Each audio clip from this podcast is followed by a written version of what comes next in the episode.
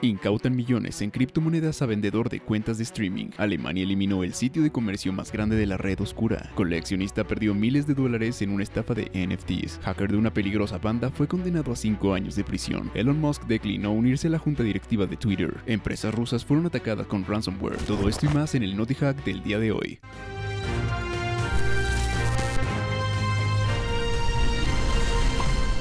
Bienvenidos sean todos ustedes a Hackwise, yo soy César Gaitán y les quiero dar la bienvenida a este, el Noti Hack, donde platicaremos acerca de las noticias más relevantes de tecnología y de ciberseguridad de la semana. Autoridades incautaron 31 millones en criptomonedas a un vendedor de cuentas de Netflix. Las autoridades suelen confiscar millones de dólares en efectivo, autos de lujo y mansiones cuando condenan a delincuentes por tráfico de drogas, fraude o lavado de dinero. No obstante, hace unos días nos enteramos de un caso bastante peculiar. Recientemente, el Departamento de Justicia de Estados Unidos señaló que incautó la cantidad de 34 millones de dólares en criptomonedas, asegurando además que se trata de una de las mayores operaciones de confiscación de activos digitales. De acuerdo con un comunicado del Distrito Sur de Florida, uno de sus residentes creó un alias para vender 100.000 artículos ilícitos en la Deep Web. Según las autoridades, la mayor parte de las ventas corresponden a cuentas pirateadas de una serie de servicios importantes como HBO, Netflix, Uber y otros. Los fiscales del Distrito Sur de Florida afirmaron que el sujeto accedió a la Dark Web utilizando la red Tor y usó una serie de mezcladores de criptomonedas para convertir una criptomoneda a otra con el fin de ocultar su origen. Esta serie de acciones a menudo se denomina salto en cadena y se considera una forma de lavado de dinero por lo tanto, es un delito en muchos países. Eventualmente, las ganancias de las ventas ilícitas se depositaron en incrementos aleatorios en momentos aleatorios en billeteras de criptomonedas, que luego fueron recuperadas por la policía. Entre el 16 de mayo de 2017 y el 19 de junio de 2017, las autoridades incautaron aproximadamente 9.193 Ethereum, 643 Bitcoins, 640 Bitcoin Gold, 640 Bitcoin Cash y 640 Bitcoin SB. Esta incautación fue el resultado de la operación Tornado, llevada a cabo de manera conjunta entre las Fuerzas de Tareas de Control de Drogas contra el Crimen Organizado, OCDETF, en agencias federales y estatales. Pese a todo, el sospechoso no fue acusado porque las autoridades no tenían pruebas suficientes para presentar un caso penal, por lo que, en cambio, apuntaron a su criptomoneda. En el momento en el que se presentó el caso en octubre pasado, las autoridades estimaron que la criptomoneda ilícita del sospechoso tenía un valor de 47 millones. Wisers, hacemos una pequeña pausa para recordarte que ya puedes entrar a www.hackwise.mx, donde encontrarás herramientas, cursos y contenidos exclusivos de tecnología y de ciberseguridad. Así que recuerda visitar www.hackwise.mx para estar al día en el mundo de la ciberseguridad. Ahora sí, continuemos con el NotiHack. Alemania desmanteló Hydra, el sitio ruso de comercio más grande de la red oscura. Los servidores de Hydra Market, la plataforma rusa de la red oscura, Darknet, más destacada para la venta de drogas y el blanqueo de dinero, fueron incautados por la policía alemana. La policía también incautó 543 bitcoins de las ganancias de Hydra, que actualmente tienen un valor de poco más de 25 millones. El dinero confiscado indica el tamaño del mercado de Hydra, que contaba con alrededor de 19 mil cuentas de vendedores registrados que atendían al menos a 17 millones de clientes en todo el mundo. La Oficina Central para Combatir el Delito Cibernético, ZIT, y la Oficina Federal de la Policía Criminal de Alemania, BKA, estiman que Hydra Market tuvo una facturación de 1.35 mil millones en 2020, lo que lo convierte en el sitio de comercio de la red oscura más grande del mundo. Por su parte, el experto de análisis de blockchain, Elliptic, confirmó la incautación de activos digitales por parte de las autoridades, rastreando la acción como 88 transacciones por un monto de 543.3 bitcoins, además de los servicios de narcóticos y lavado de dinero, que eran el enfoque principal, Hydra también ofrecía bases de datos robadas, documentos falsificados y servicios de hacking. Por el momento, la página de inicio de Hydra muestra que la BKA, actuando en nombre de la oficina del fiscal general en Frankfurt, AM Main, se apoderó de la infraestructura del sitio luego de un esfuerzo internacional coordinado de la aplicación de la ley. Esta acción fue posible después de una larga investigación dirigida contra los operadores y administradores de la plataforma previamente desconocidos. Según la BKA, Hydra Market usó un mezclador de criptomonedas que ofuscó todas las transacciones de criptomonedas realizadas en la plataforma, lo que dificultó que las autoridades rastrearan el dinero obtenido de actividades ilegales. Hasta el momento se desconoce si las autoridades alemanas realizaron algún arresto o si tienen información de identificación o incluso pistas sobre los operadores principales de Hydra.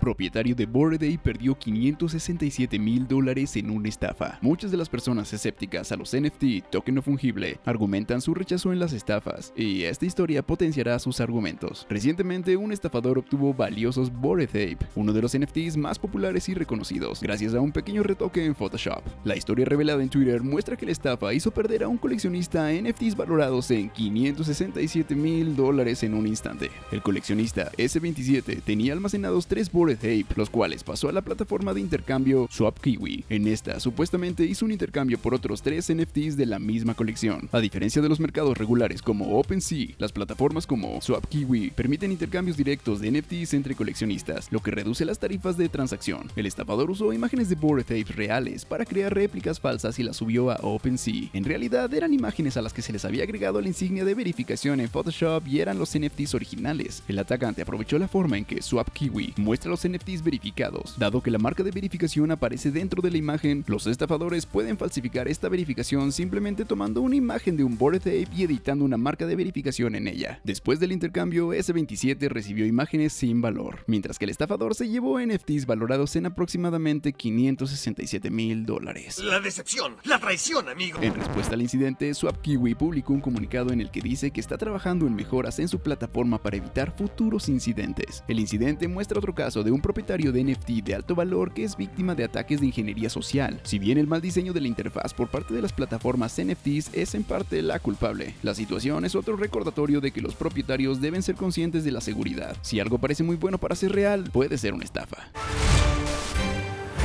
miembro de reconocido grupo de hackers, fue condenado a 5 años de prisión. Un ciudadano ucraniano pasará los próximos 5 años tras las rejas por su participación en el notorio grupo de hacking FIN7. El jueves pasado, el Departamento de Justicia de Estados Unidos anunció la sentencia de Dennis Larkmark a 5 años de prisión por trabajar como hacker para FIN7. FIN7, también conocido como Carbanak, es un prolífico grupo de ciberdelincuentes enfocado en delitos financieros. El grupo ha estado activo desde al menos 2015 y generalmente ataca a empresas del sector de comercio y bancario a través de estafas de Business Email Compromise, BS, ataques contra sistemas de punto de venta, POS y compromiso de la cadena de suministro. FIN7 está constantemente evolucionando sus tácticas y mejorando su conjunto de herramientas. El malware utilizado por el grupo incluye puertas traseras, ladrones de información, troyanos, módulos de acceso RDP e incluso unidades USB maliciosas que envían físicamente por correo a empresas desprevenidas. Los investigadores dicen que FIN7 es una de las principales amenazas para para el sector financiero actual. El Departamento de Justicia estima que se han causado al menos mil millones de dólares en daños a organizaciones y ciudadanos estadounidenses. En la acusación, los fiscales dicen que Larmac trabajaba como pen tester para el grupo. En ciberseguridad, los pen testers tienen la tarea de probar el software y la seguridad, pero en este caso, el hombre de 32 años era responsable de administrar las intrusiones en la red. Entre sus tareas estaba la creación de proyectos de intrusión en Jira para rastrear ataques cibernéticos, incluido el acceso inicial, el progreso de la vigilancia y el robo de datos. Si bien los fiscales no dijeron cuánto ganaba Larmak, señalaron que su salario superaba con creces el empleo legítimo comparable en Ucrania. Larmak fue detenido y arrestado en Bangkok, Tailandia, en 2019. El hacker luchó contra la extradición, pero fue enviado a los Estados Unidos en 2020.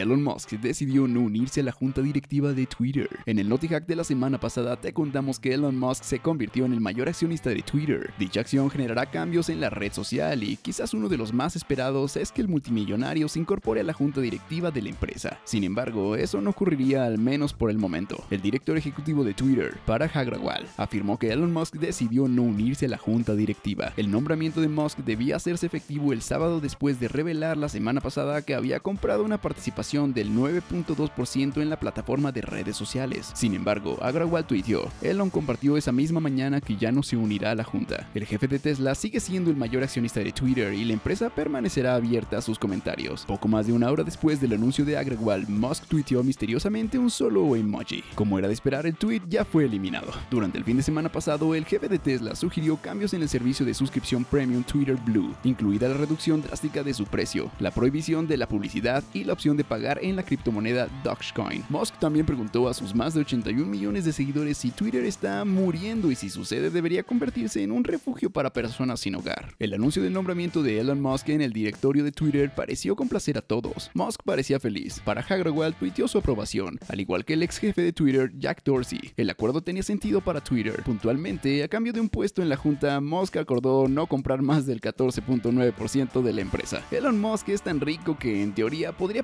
permitirse comprar Twitter directamente, de hecho muy cómodamente. Su decisión de rechazar la oferta de un puesto en el directorio ahora deja la puerta abierta, si así lo desea, para tomar una participación aún mayor en la compañía. Hackers usaron el código fuente de Conti para atacar empresas rusas con ransomware. Un grupo de hackers usó el código fuente filtrado del ransomware Conti para crear su propio ransomware y usarlo en ataques cibernéticos contra organizaciones rusas. Si bien es común escuchar de ataques de ransomware dirigidos a empresas que cifran datos, rara vez escuchamos que las organizaciones rusas sean atacadas de manera similar. Esta falta de ataque se debe a la creencia general de los piratas hackers rusos de que si no atacan los intereses rusos, las autoridades del país no harán nada ante los ataques a otros países. Sin embargo, tal parece que las cosas han cambiado porque un grupo de hackers conocido como NB65 está apuntando a organizaciones rusas con ataques de ransomware. Durante el último mes, el grupo de hackers ha estado vulnerando entidades rusas, robando sus datos y filtrándolos en línea. El grupo ha advertido que los ataques se deben a la invasión a Ucrania por parte de Rusia. Las entidades rusas que afirman haber sido atacadas por el grupo incluyen al operador de gestión de documentos Tensor, la Agencia Espacial Rusa Roscosmos y BGTRK, la emisora estatal de radio y televisión rusa. El ataque de BGTRK fue particularmente significativo ya que condujo al presunto robo de 786.2 GB de datos, incluidos 9.000 correos electrónicos y 4.000 archivos que se publicaron en el sitio web DDoS Secrets. Lo irónico es que el grupo de hackers creó un ransomware utilizando el código fuente filtrado de la banda de ransomware Conti. Por si no lo sabes, los desarrolladores de Conti son rusos y obviamente prohíben a sus miembros atacar entidades en Rusia. Precisamente el código fuente de Conti se filtró después de que se pusieran del lado de Rusia en el ataque a Ucrania. Por ello, un investigador de seguridad filtró 170.000 mensajes de chats internos y el código fuente de su operación. NB65 aseguró que dejará de atacar los activos y las empresas rusas cuando Rusia cese todas las hostilidades en Ucrania y termine la guerra. Dato curioso, ¿sabías que el 16 de abril de 2003, hace 19 años, el gusano Spybot infectó la primera computadora? Spybot se propagaba a través de programas P2P y correos electrónicos. Recuerdo que ya se encuentra el NotiHack semanal en tu plataforma de podcast favorita. Te dejo los enlaces aquí abajo en la descripción. Amigos míos, eso ha sido todo por el NotiHack del día de hoy. No olvides suscribirte para estar actualizado e informado acerca de las últimas noticias de ciberseguridad. Recuerda que mi nombre es César Gaitán y esto fue Hackwise. Nos vemos hasta la próxima.